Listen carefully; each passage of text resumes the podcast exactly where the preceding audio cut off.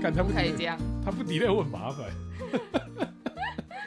这里是杨亮日常，我是阿毛。我是伟伟，呃，这边先解释一下，说为什么我要换一下我的称谓。虽然说当时在创立这个频道的时候是想要用另外一个名字，但是为了微微他们方便称呼，就是还是用私底下他们叫我的名字来讲好了。没有啦，简洁一点的话，就是一个是白话文，一个泰文周周不适合你，呃，对，这么 说，我觉这样得太直接 了一点，这这不个好理意思哦、这个理由我接受这样子。对，那今天的话就是真的是由网络上的命盘来，网络上所收集到的命盘来做一个沟通。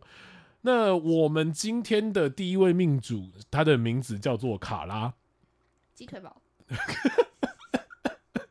但是重点是呢，因为隐私的关系，我们只会讲他的名字。时那个时辰的部分的话，我们就先不做太多的说明，我们只讲他命宫的位置。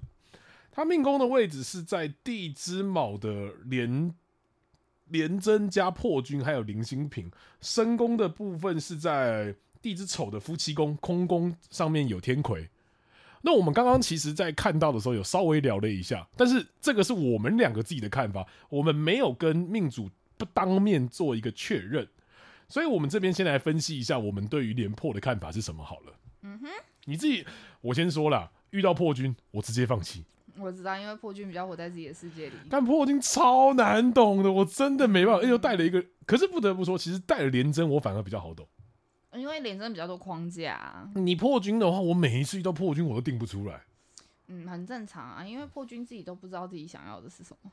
可是我觉得，就算破军不知道自己想要什么，但是他们依然可以做得出很多事情。嗯哼，他们不像呃，他们不像我们所谓不知道自己要干嘛的那种人，他们反而很像是我先做再说。对，可是我觉得他们其实没有太多的想法，而只是当下有一个什么 moment 或一个点子或一个想到什么，他就直接去执行。我不得不说，破军其实很它不是长远规划型的，对哦，对对对对对，对，我觉得破军对我来说，它很像是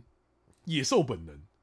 嗯哼，就是我当下要干嘛，我就是要干嘛。嗯然后你没有办法用同样的逻辑再放在他们第二次身上，对，因为他们其实行为模式没有逻辑啊，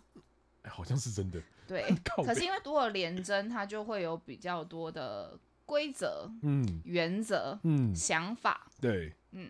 可是旁边带了一个零星哎，嗯，零星我觉得，因为它毕竟还是个辅星啊，可是会我当然它会有某些性格特质会有零星的样貌，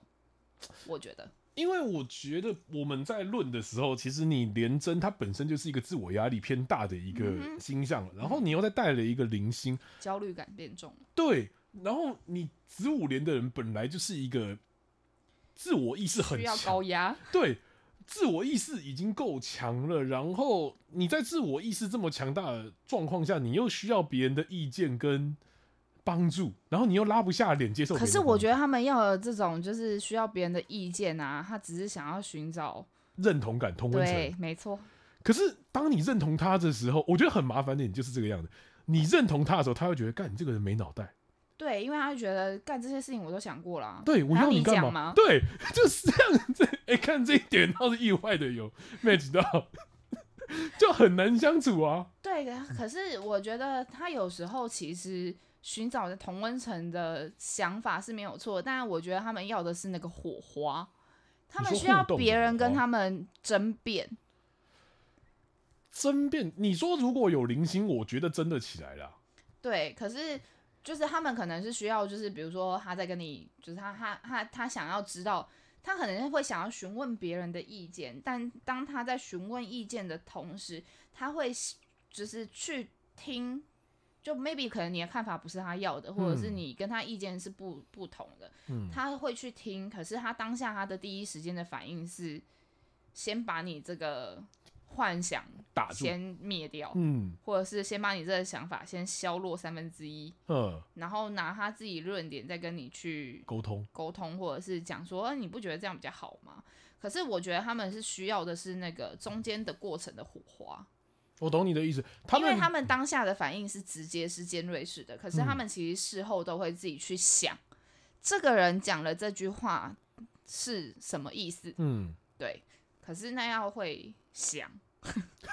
有一些是不会去想。因为坦白讲，我之前认识了一个廉颇，在那个地之友的，他就是很标准那种别人不可以挑战他的类型。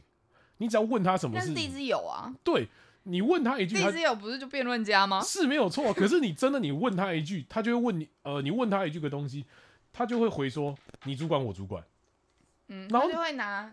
身份，其实这个就是廉贞啊，嗯，很廉贞哦，很廉贞。对，而且很廉颇，而且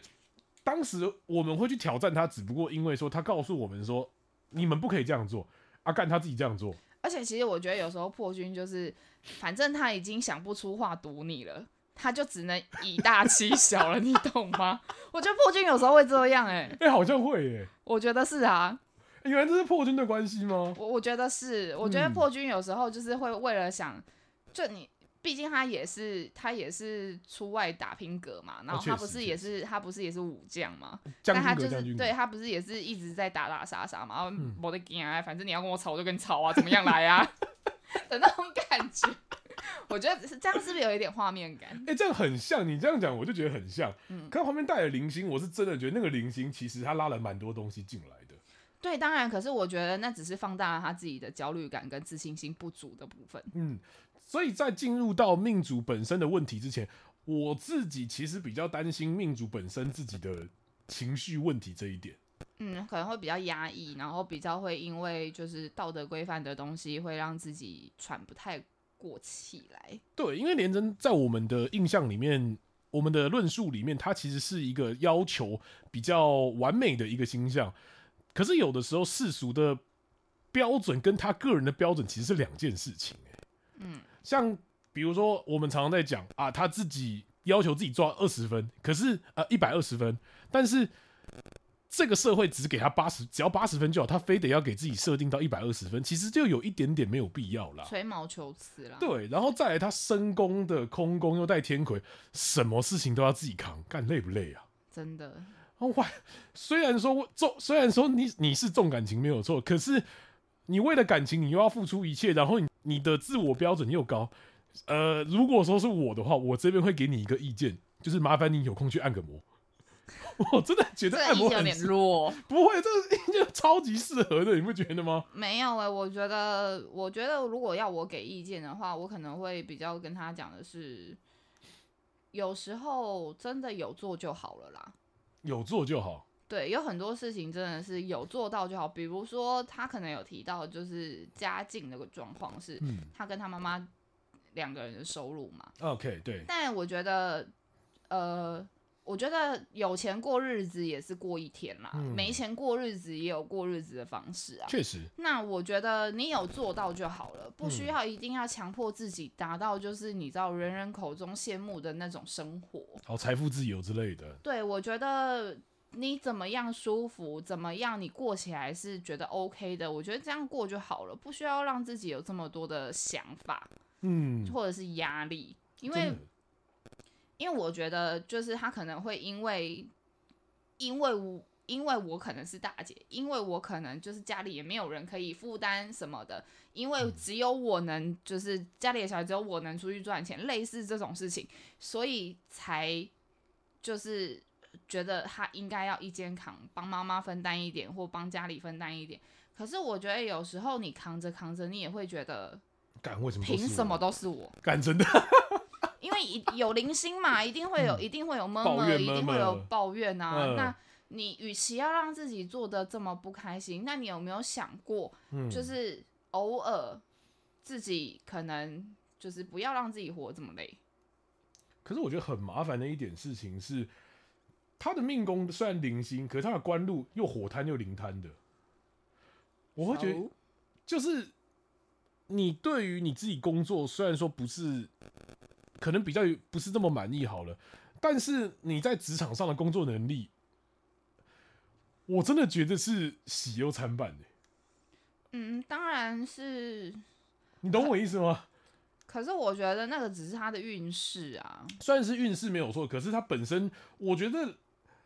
廉颇带零星的人，其实他他的努力是会被看见的。当然，可是，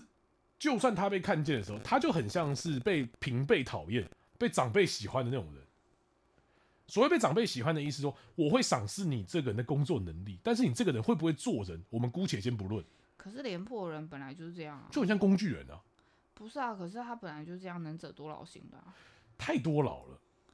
我觉得有点太多嗯劳了，你知道吗？因为他就自我要求高嘛，我们刚不是一直在探讨了嘛，就是他自我要求高，他如果不要做到这么高的话，他是不是就不会就是招来这么多麻烦？好像也是啊，对啊，那就是看他自己要不要选择的啊。嗯，虽然说他就是边做边骂啦，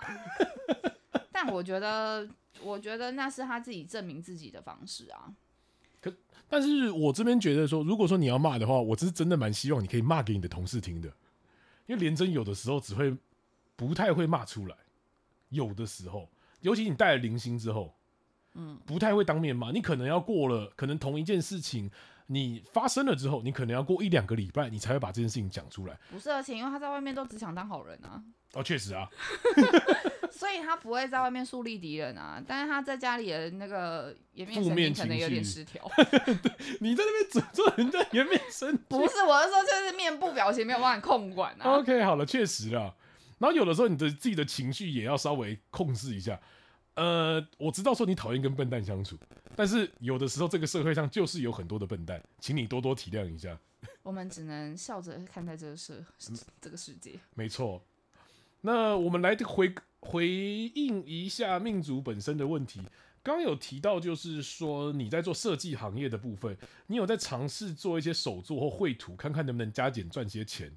你觉得呢？我觉得就看你自己要不要做而已啊。你是有这 这方面的天赋的，因为你的创意或者什么的，是会被让人会让人家看见的。嗯，然后我觉得这种东西就真的就看你要不要接。如嗯果你觉得你可以，那你就接啊。就是我觉得多赚一点，就是要看那个钱的大小啦。你嗯不能因为它就是小钱，你就不想要。我发觉我火觉得灵的是人积，我觉得是积少成多。我觉得火灵的人都会这样子，而且因为他在外面要请阳线，靠背对哦。对啊，嗯所以我觉得，我觉得你不要把实际利益看得太重。我觉得你如果要起，呃，万事起头难啦。你嗯起初的时候，我觉得你现在开始着手做一些手作或绘图的事情，你就不要去看说它到底能让你赚多少钱，嗯你就去想它只是一份额外的收入就好了。嗯，那你就可以把它想成，你这一份额外的收入可能是让你自己可能某一个休假日过得比较舒服，或者是可以去喝个下午茶，比较惬意一点的行，就是的生活模式。反正你也不怕累，就去抄一抄吧。嗯，我觉得是可以的，那就看他自己愿不愿意而已。而且我觉得零星有一个比较麻烦的地方，事情是刚刚有提到说火灵其实都有一点点偏好高骛远，嗯，但是至少因为我本身火星嘛，嗯火星的人他有一个好处是他不计后果会去冲，嗯哼，所以说在这个过程中他可能会有许多磕磕碰碰的状况，例如破财啊，或者是得罪别人或者干嘛之类的东西。但至少我觉得火星有一个好处是他至少肯去做，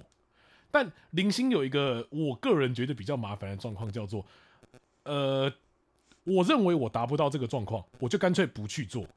嗯，对，而你偏偏又搭了一个你本身廉颇，前面有提到，就是说你本身自我要求高的一个状况，然后你的自我要求已经很高了，然后你又认为达不到，你就一直卡在一个要做不做的状况下，这其实对于你这么要求结果的人来说，那个时间成本都是一直在消耗的，这样子。嗯哼，那再来就进到你下一个问题，就是以往听到说看到都说你的命不太好，适合晚婚。其实坦白讲，我觉得你的命不会不好、欸，嗯，而且因为我觉得很多人都会有一些迷思啊，就是所谓的命好与不好这件事情。坦白说，以前在学命理、八字、玄学这一块的时候，这东西都是很久很久以前传下来的东西。男权主义。对，那以前本来就是男权主义嘛，本来就是就是在讲说，就是女生本来就是以要以夫为天这件事嗯情。确实，那以前你只要就是呃女生的意见比较多，以前没有女权主义这种东西啊，所以当然就是以前就会就是会讲说，就是如果一个女生的意见比较多，也比较勇于尝试，比较呃。去说出自己的想法，或者是比较有自己的声音的时候，是不被允许的，嗯所以才会说这个女生命不好，嗯，真的因，为你一直在跟天对抗，你怎么会过得好？而你的天就是你的夫家，对，那以前本来就是男权主义至上的环境，就不能拿来同论了，你懂吗？毕竟现在都是几世纪、二十一世纪了。你已经不用再裹小脚了。对，所以我觉得命好不好取决于你自己了不了解你自己，然后你知不知道你自己现阶段想要的是或者是可以做的是什么。如果你已经很清楚了这件事情的话，没有所谓的好命跟不好命。嗯，有人先天好命啊，那那又如何？对啊，你我们好啦，我们讲最简单的一个例子，我们的老师最常拿来做比较的一个例子，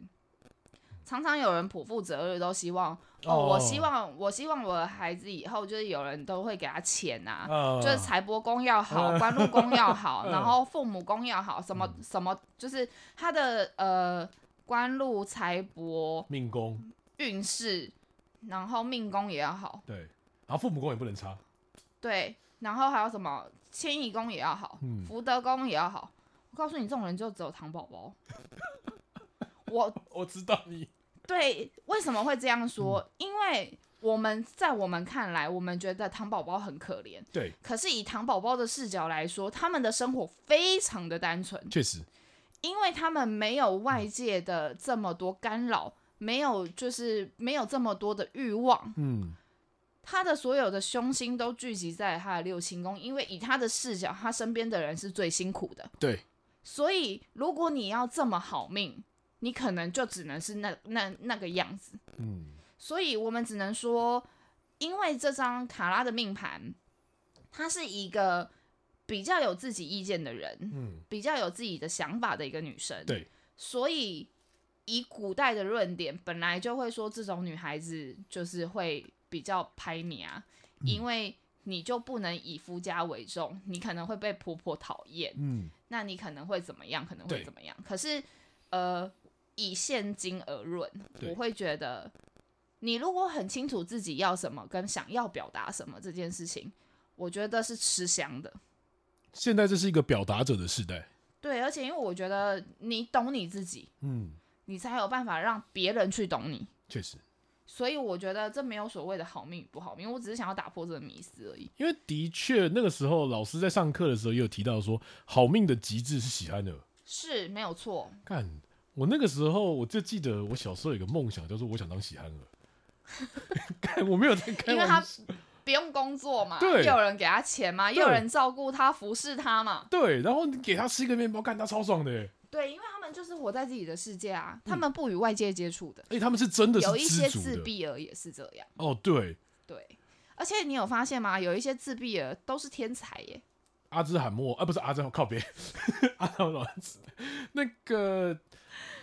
柯文哲吧，对，柯文哲那个叫什么？那个叫什么症？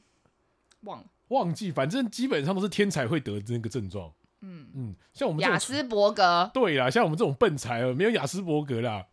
当然，我们没有办法理解说那个过程的辛苦，但是你说我们就好命吗？坦白讲，柯文哲现在赚的比我们多很多，我们可能一辈子赚的都没有他多。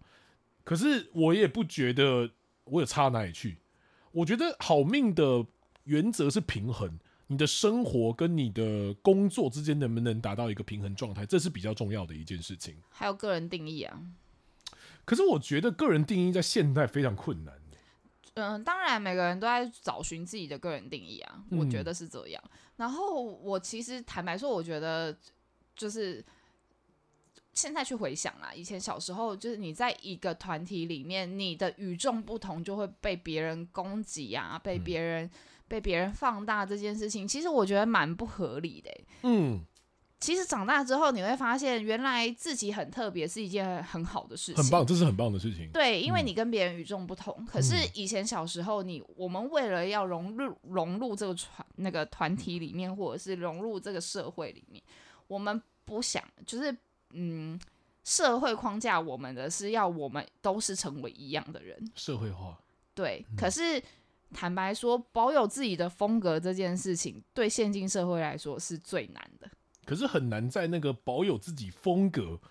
但是又不要太过于夸张的这件事情，我觉得是现阶段最困难的一件事情。对啊，所以嗯就是这就是要自我找寻的方向啊。所以我觉得我们这边给你的建议比较像是说，你要先找到你自己的定位是什么。我觉得你就是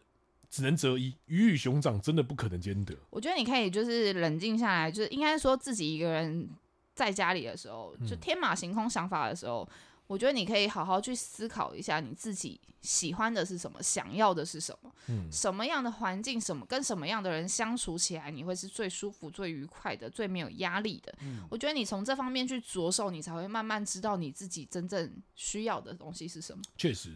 而且我觉得很多人喜欢问我们说，我真的不知道自己要什么，我该怎么办？但坦白讲，现在来找我们咨询的人其实都偏年轻呐、嗯，我觉得其实你在三时十间，还没到，你在三十岁以前，你不知道自己要干什么，其实我觉得干超正常的。谁他妈大学毕业就马上知道自己要干嘛的？我也是到了三十岁我才知道自己要干嘛的、啊。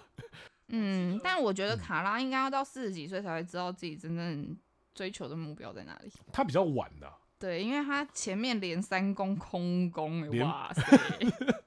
廉颇最讨厌的空空。对啊，就是明明有目目目标性、有目的性，但是好像一直都觉得这个不对、那个不对、这个不对、那个不对。可是我觉得你遇到空工，你也不要太紧张。你在那个时候反而是沉潜的时候，你我反而会建议你在那个时候，你尽量多去接触，而且是接纳、对接收资讯，对，把你的框架感先试着丢掉，这点很你嗯要重丢。掉很难啦。我觉试着得，试着，我觉得是放低自己的身段。嗯，我们两个人给的在用词上面会有一点点的不太一样，嗯，但的确你要放低你自己的身段，你在做事情会比较快乐，你在学习的过程中也会比较舒服一点。嗯这是给你的一个建议，这样子。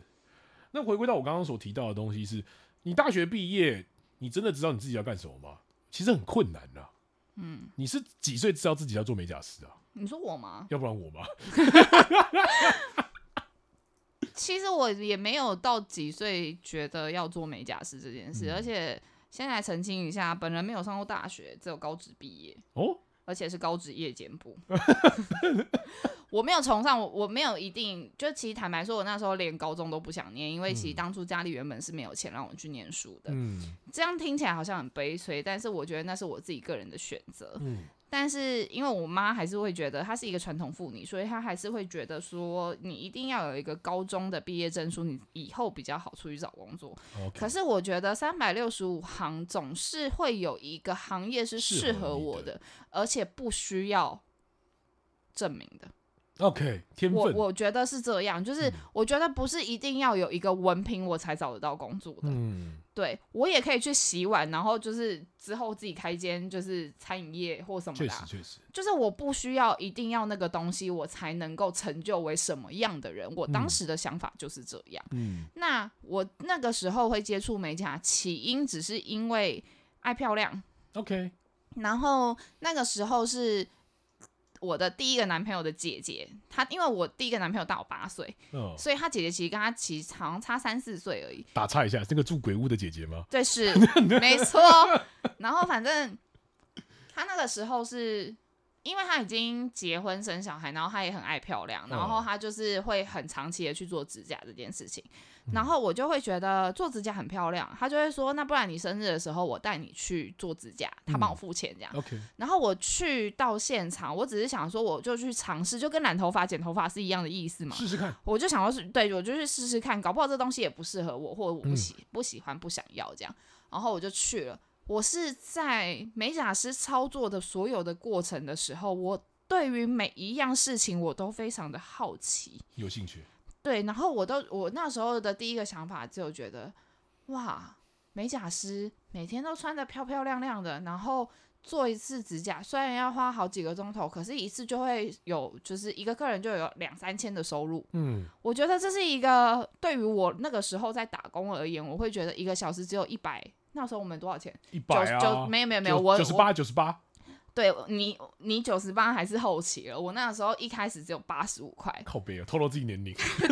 可是是事实。就我那时候嗯一小时的工读生的金额就只有八十几块，对于我来说那是一个很大的钱。确实，对，所以我那时候就觉得，嗯，好像这样子蛮符合经济效益的。嗯，然后我就当下我就想说，嗯，那不然还是我去学学看，因为不是每个人都有天赋嘛。对那我就想说，我以前很羡慕我二姐，就刚刚太阳线的姐姐， ，OK，她是就是一个绘画功力我觉得蛮强的，嗯他复制的功力很强。就你给他一个东西，他可以画出一模一样。 ，OK，对我觉得就是他有这方面的天赋，嗯可是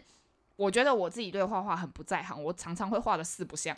所以我就很害怕我是不是不适合美甲师这个工作，嗯所以我就想说，那反正没关系嘛，我就去学学看。嗯然后我就就就做了那一次指甲之后，我就回家，我就跟我妈讲这件事情，我就说：“哎、妈，我去学做美甲好了。”而且我那时候还在高职念高职的时候很，早 哎、对，然后我就去，我就我就开始上网，那时候还是拨接上网，好呗，好久哦， 好有年代感。我 对，然后我那时候回到家，我就开始搜寻，就是学美甲全科班啊嗯什么的，然后那时候才开始接触，算是很早哎、其实。算很早，那时候我好像才十八岁吧，那其实你也算很早就确定自己的方向、欸，也不完全确定，只是想说，我想先试试看，因为毕竟我妈都说我三分钟热度啊，她也不知道我学的这东西会不会就是就此放弃之类的， 所以我也只是想说，反正我就我就玩玩看，搞不好可以，我只是这个想法，嗯，然后就学着学着，做着做着，就玩到了现在。就对，就到了现在。我觉得这是一个，可能因为它的变化性很高， OK，然后它不是一个动作就可以完成的，它有，它是有一点点怎么讲，激烈激技巧嘛，变化性。对，它有变化性，然后它有很多就是一样的素材，它可以变出不同种的类型。哦，懂你意思。，对，就是它的变化很大很广，嗯没有边界的那种嗯感觉，所以会让我一直想要去尝试，嗯然后去呃去探索不一样的可能性。嗯，对，就跟紫学紫微斗数有一点像，哦，确实，就是你这样你讲面就对理解不一样的人，丢不一样的问题给你，你去解答这件事情。它会给你一个不一样的反应，对，嗯然后你在你从中你也可以得到一些自己的一些成长跟收想获，嗯法，对，就是你会有不一样的观点，确实，对，所以我才会一直就是这样走下去。嗯，而且因为我觉得，嗯，因为我本人太阴线嘛，就是我自己也是一个很需要被需要的感觉，嗯，所以就是每当我就觉得，嗯，这个行业好像快做不下去了，或者是我有点疲惫了，我就会突然想到，哦那我客人怎么办？ 就默默的会一直有这个声音，所以为什么会一直坚持下来？不然因为刚开店那几年，其实一直都在赔钱的啊、 真的，我开店开了八年嘛，八开九这么年久，对，所以我前我其实前面四年都在亏钱，哦，对你有说过这件事情，对，所以就是我觉得，呃，我其实起初我也不知道我自己可不可以跟嗯能不能做，我只是想说先做了再说。确实真的要，你先尝试了这个可能性，你才会知道你自己适合与不适合。嗯，就像我有个破军的朋友，刺青师，不是不是不是，一个 OK 女那个女生就哪里又是是破地军之虚，地之虚的破军，她也是就是她也跟我讲说，她也不知道她自己想要什么，她嗯七十四年次的， ，OK，哦跟我姐她一到样现在也还跟我讲说，她其实不知道自己想要什么，然后她嗯三天两头地在换工作，她因为她一直找不到归属感，我说你其实不需要找到归属感，嗯，对他本身自己自己这个人就是最大的归属感，呃，应该是说。她是闲不下来没有错，但是她找不到自己的战场，她找不到那个成就感，嗯，那我就跟他讲，我就说，那你有没有想过，你现在都在正常工作上班，那你有没有想过晚上可能去学一点东西嗯， ？maybe 可能这东西以后可以学以致用，那你就当做是一个斜杠或什么的，你就是去学、去玩玩看、去尝试看看。体验呐、啊有很多东西都是你尝试之后，你才会知道，哦，原来我对这个东西是可以持之以恒的。哎、真的真的是这个样子，，对，所以我觉得永远都要跨出去那一步之后，你才会知道自己能不能。嗯，真的，对，而且你还很年轻哎，讲实在话，我觉得现在很多人都会说什么我已经二十五、二十六岁了，我好像还没有爬到哪一个位置，我觉得我自己人生很失败，但我觉得这就是，我觉得这就是道德规范跟社会框架。而且我觉得对。我觉得这超级可怕的。嗯，我之前看到一个美国的街访，他们在问说，美国人几岁以前要开始存钱？其中大部分的人都是说，等你三十岁以后，你再开始存钱，因为三十岁之前是你探索人生最好的时候，年轻就是本钱，是用在这个时候。人呃，年轻是拿来给你探索的，不是拿来给你在那边什么拿来嗯就像工作的，超可惜的。就像就像有一些人都会讲啊，就是为什么一天一定要睡？虽然一天一定要睡满七到八个钟头，身体健康啊、可是为什么一定要让自己睡这么久？有些人不是都会讲说，就是以后老了死了，也就嗯自然是有长很有很多时间都在睡觉 啊。对，就是其实你当你有体力有精力的时候，我觉得你应该是要去尝试更多的不同的可能性，确实，然后去玩乐，去嗯享受当下，而不是现在就在开始烦恼说，哦，我十年以后会怎么样？我没车怎么我办？没我房五怎么年办？我五年以后会怎么样？我以嗯后结婚了怎么样？嗯你想这么多干嘛？嗯，你想这么多，你也不会立刻有老公啊，你也不可能立刻有孩子啊。 我是这样觉得啊，我觉得你应该是要先享受你的当下，而且其实坦白说，很多人都会讲说，哎、我快要三十岁了，我可能要二十六岁，我已经不年轻了，可是我好像什么都没有。嗯，可是你反观自己的人生，你真的如什么果都你没有吗？一直都在工作，如果你都是为了往后十年、五年在烦恼，那你是真的什么都没有。嗯，可是如果你把这些时间都拿来就是探索、冒险、玩乐、出国，你到了三十岁之后，你就会觉得，嗯，好险我那时候年轻的时候去尝试过这些可能性。你这让我想到一部电影叫做《白日梦冒险王》。嗯，蛮像的。可是对我觉得，我觉得那个是你以后回想起来你会觉得有趣的故事。嗯，对可是，在当下你在改变那个过程中，干真他妈痛苦，对，因为你会害怕，真的 因很嗯为我觉得人都这样，人是对未知感到恐惧的，确实。所以我觉得我们应该要去享受那个恐惧感。嗯，就是这个观点可能不不是太通俗，不是太通俗。对，可是我觉得，我觉得真的是这样、欸。我觉得不是说享受那个恐惧感，而是你必须直面你的恐惧是是什么。哦，对啦，应该是要去面对，而去接纳它，嗯，像我今天在 IG 不有要发一篇排文，斥它。我今天有在 IG 发一篇文是在讲说新闻急先锋。那个有一个经典片段叫做“美国是不是全世界最伟大的国家”，嗯，你等一下可以去看一下，哦，不要那有么敷衍，空 的话不，要那么敷衍，才五分我钟等而已。一 下还有客人。五分钟，它里面就有提到说，解决问题的第一步叫做承认问题的存在。嗯哼，你要先直面你的问题，直面你的恐惧，你才有办法去做这方面的调整。否则你连问题都不知道哪一边，你怎么去调整？你要维修机器，你至少要知道说那个机器坏在哪里吧。就只是这么简单，我们不给你太复杂的建议，你只要做这方面的调整就可以了。嗯，差不多。嗯，那再来就是他的下一个问题是指说，呃，他说他适合晚婚，但坦白讲，我觉得晚婚在现代来说是一个伪命题、欸可因为是晚婚也代表他现在不知道他要的是什么啊、对啊，而且我觉得在现阶段来说，不一定要结婚啊。为什么一定要结婚？现在人的感情观这么多元，某种程度来说，晚婚也是个人造业、个人担的状况，因为连我真嗯只能说，很多人都说你适合晚婚，确实我们看到的也是，因为你一直都在探索自己，对，也一直在找寻你自己想要的人是什么样的设定或什么的。对。可是坦白说，你其实是一个比较凭感情做事的人呐、 任性啊。嗯，然后我我个人是觉得，你其实也不用去想这么多，反正你就是现在还年轻，你就是时间到了就好好去做那个身体检查，六分钟呼一声之类的。 然后反正如果你的你的子宫是健康的，我们也不用去说就是你以后一定会生小孩或不会生小孩，我们嗯不去探讨这个问题。因为没必要。对，但我觉得，因为我觉得很多事情是不能把话讲得太死的。对，但是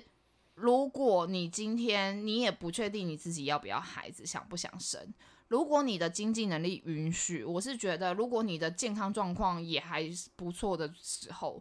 你就是看什么时候你可以先去动个卵，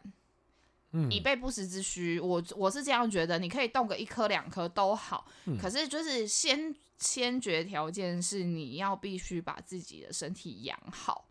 嗯，对，因为我像我有一个朋友，他就是他其实算经济能力算不错，但他其实一直以来，他现在几岁？他七十五年次的，美女姐姐吗不是不是， ？OK，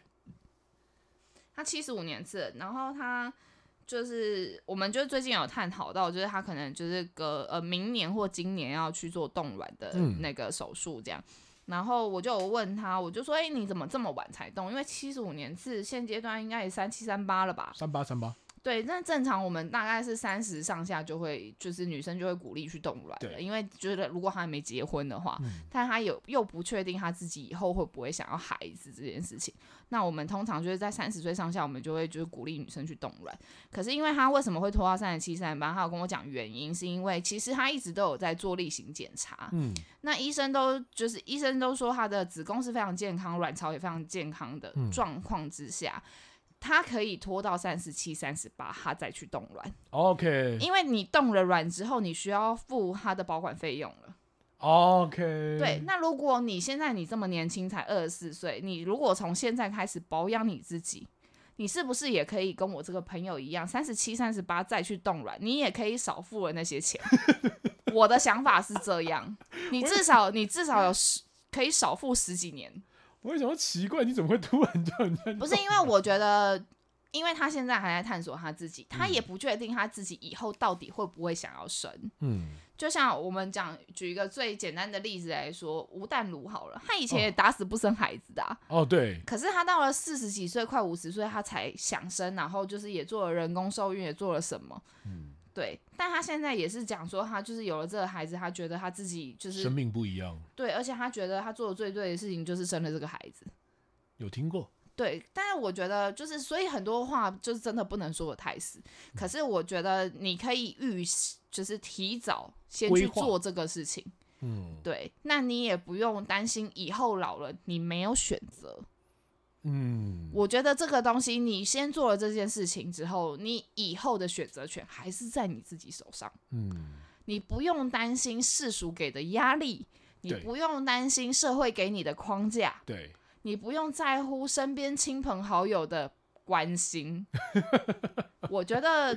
这对你来说，你可能之后会活得比较开心一点，嗯就是应该是说从现在开始为以后做打算嘛。那听不听得进去，我觉得在于你。但嗯我觉得我讲到了，我给到的建议，我是觉得以世俗层面来说，社会框架来说，我觉得我是觉得这蛮有必要的。嗯，顺带一提一个东西，刚刚提到好命这个东西，想要再补充一点，我觉得好命在现现代来说，只要你还有选择权，我就觉得你是好命的。嗯，选择权这个东西，其实在现代来看，我觉得是很珍贵的一个东西。嗯嗯，你可以选择说你想要过什么样的人生，你可以选择说你想要去做什么样的事情。看看我们父母辈，他们其实很多时候都是没有选择的，他们是被迫推上去的。我们还可以选择要这个或不要那个。对我来说，我其实蛮感恩，蛮感恩我现在的生活啦。至少虽然说可能大部分的时候都是失败的，但至少那是我自己选择，我自己承担这样子。至少不会怨恨别人啊，真的，你不不会怨管，恨别人不。会把这些负面情绪附加在某一个事情、某一个人身上、啊。对，这个点我倒是长大了，算是有一点长大的感觉了。嗯哼，那再来就是你的下一个问题，叫做寡数的关，是不是因为你寡数的关系？这边我觉得我们要先澄清一个观念，叫做很多时候我们紫微斗数它有分甲吉星或乙吉星，甲吉星就是我们所熟悉的十四主星跟吉凶星的部分，而你这个寡数。还有什么天行之类的东西，其实大部分都算是乙吉星的东西，所以不用去放大乙吉星，因为我们在论命的时候都是以甲吉星为主，所以你那个寡数这个部分的话，比较像是走在运势的时候，你不用因为一个寡数而这么担心。嗯，然后因为他有提到，他有时候会想要就是抽离跟别人的接触，我觉得主要是因为你自己的命宫的关系。哦，对，是廉贞跟破军的关系。会让你想要自己一个人，不想要接受外界的纷扰，不想要就是再戴着面具示人。嗯，我觉得是因为这个原因。那你也不用想太多，因为我觉得有时候让自己沉淀之后，你才会有一个全新的自己。嗯，所以我觉得这也是好事，所以不用一定想着要去强迫自己去面对或接受。嗯，然后他也有提到说，就心入职很累，就是要跟不熟悉的人相处。明明交友宫里面有日剧，但因为在深宫，所以没什么威力嘛。他的问题是这个，哦，但我必须要澄清一件事情，就是这跟你的交友宫没有关系。绝对没有关系。呃，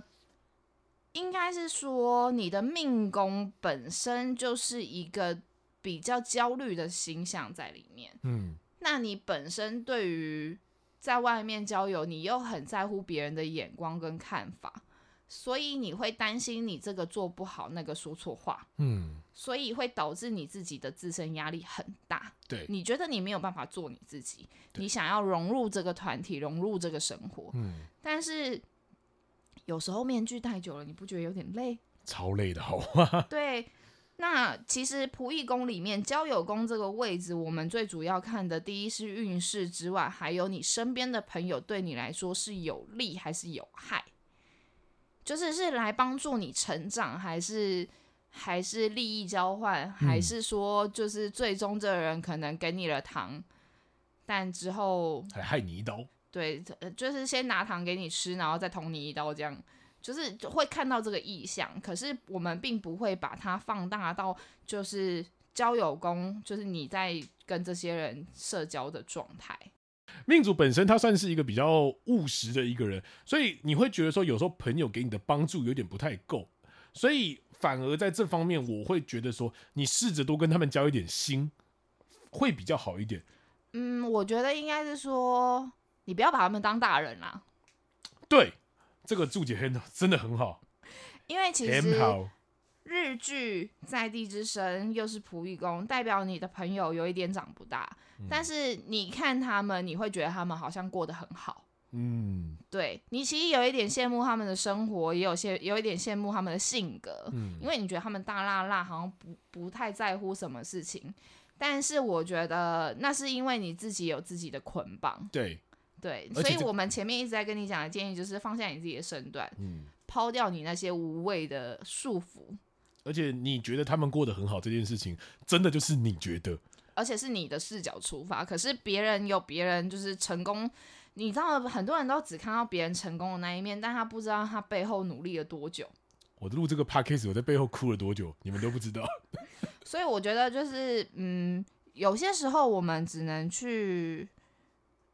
欣赏别人没有，就我们没有的特质对啊，然后试着让自己就是活得跟我们羡慕的人一样就可以了。不用到百分之两百一样，不可能我们百分之五十像就可以了啦，不需要一定要这么辛苦，真的。而且你要活得完全一样，你会觉得说，干，这样老娘的个性风格在哪里？你也会不爽啦。对啊，而且因为其实坦白说，我身边也有很多像我刚刚说的去动人那个朋友，他就是他就是别人有什么他也要有什么，别人买名牌限量版他也要有名牌限量版。累不累啊？可是我这人就是我看着他们买这些东西，我就觉得嗯这个很漂亮，这个好好可爱哦什么的，但我也不会真的花那么多钱去买，因为我觉得那是每个人追求自己想要东西的不同。但你不需要跟他们同流合污，讲同流合污有点严重啦，但我就觉得就不需要跟别人到一样。你有那个经济能力，你想要去做这件事情，OK，没有问题。嗯可是如果你没有办法，或者是你做不到，没有关系，我们也不要勉强自己。嗯。对，而且我真的觉得说，你的深宫其实是帮助你很大的一件事情，你会学着放下。虽然说这个放下的过程还是一样会有一点辛苦，对你来说，但是我觉得这个深宫对你来说是加分的。而且因为你就是，其实应该说你，你虽然有一点不自信，但是我觉得，嗯，你身边的贵人也是蛮多的啦，所以也不需要太担心说，就是以后运势会走不好或怎么样。其实你前面空宫，以我们的论述来说，空宫以极论啊，对，而且上面是干净的，上面还带天魁。嗯，而且他走过的大运就是空宫干净就算了，还天马，哇塞，天哪！对啊，所以其实你不缺贵人这种东西啊，你只是不要再自我纠结的话，嗯基本上都可以过得去。但提到贵人这件事情的话，这边我会有一个小提醒，就是偶尔试着接受别人的帮助，对你来说很重要，嗯，因为他喜欢单干啊的、他啊没有办法，因为他觉得他比别人强啊。可是，在这个时候，贵人就是给他们一点点小小的帮助。你不要把他们想的是施舍，你要想的是他们在帮助你省力。你这样想会好一点。应该说不管他帮多少嘛，我们就接受就好了，干嘛有对这么多想法呢？ 对，东方人的坏习惯就是，呃，不太习惯接受别人的好意。嗯，像现在别人叫我帅哥，我都欣然接受。那是自我欺骗的一种不 吧？是，不是这件事情，其实其实算是一个的心理的状态。嗯就是每一个人在接受别人好意的时候，西方人叫坦然接受，而东方人都叫做是吗？我有吗？我值怀得疑吗？对是怀疑自己。对，这样的话，他还有什么问题吗？嗯，所以对啊，应该没有什么问题了吧？因为我们已经帮他把仆役宫就交友宫这个东西划分开来了，嗯所以我觉得你还是要就是先认清自己啦，嗯，因为不要把其他的星象拉的这么的大。你嗯先了解了自己之后，你才会知道哦，原来最初的那个起因是什么。起心动念了。对，我觉得你要知道了这个起心动念之后，你才会知道你自己后续应该要怎么做，嗯，跟什么事情对你来说是有影响，你才会比较找得到方向。而如果最后再给你一个小小的建议，就是你本身廉颇的话，在最后会希望说你可以保有运动的习惯，会保真的可以保养你的身体健康。嗯，廉颇在零星要动一下了。然后还有提到，就是它主要的重点是在财运改善跟自我个性方面。其实财运改善，我觉得坦白说，你就是一个也蛮适合藏私房钱的人啊。靠呗，这给我来一个这个东西。我我个人是这样觉得啊，所以我才会说，就是前面我才会讲到，就是你如果做一些手作或什么的，我觉得你就是从现在开始累积一点知名度嘛。嗯，然后就你就想成自己能者多劳，不管你今天赚的是大的还是小钱，嗯，因为你有可能就是这个 case 可能钱很少，可是这个老板可能会给你不一样的东西，可能 maybe 他会帮你介绍其他更多的人，那人你际资源从对你从中可以得到一些人脉啊，或者是从中得到一些不一样的东西，我觉得这比较重要，确实确实，因为你从现在开始累积还不算晚，你才二十四岁而已。好年轻哦，我们俩在干嘛、嗯，好了，可以不用说了。对不起、哦，说多都是泪啊。应该就没问题了吧？他，应该差不多了。嗯，好了，有那卡嗯问题就在私讯喽。好哦，那卡拉你的资料我们就先论到这一边。那如果有其他想要双人来论盘的朋友们，都可以把你的资料私讯到我的 IG 里面，我的 IG 到时候会放在那个资讯栏那边。那今天的节目就先分享到这边，我是阿毛，我是伟伟，大家拜拜。拜。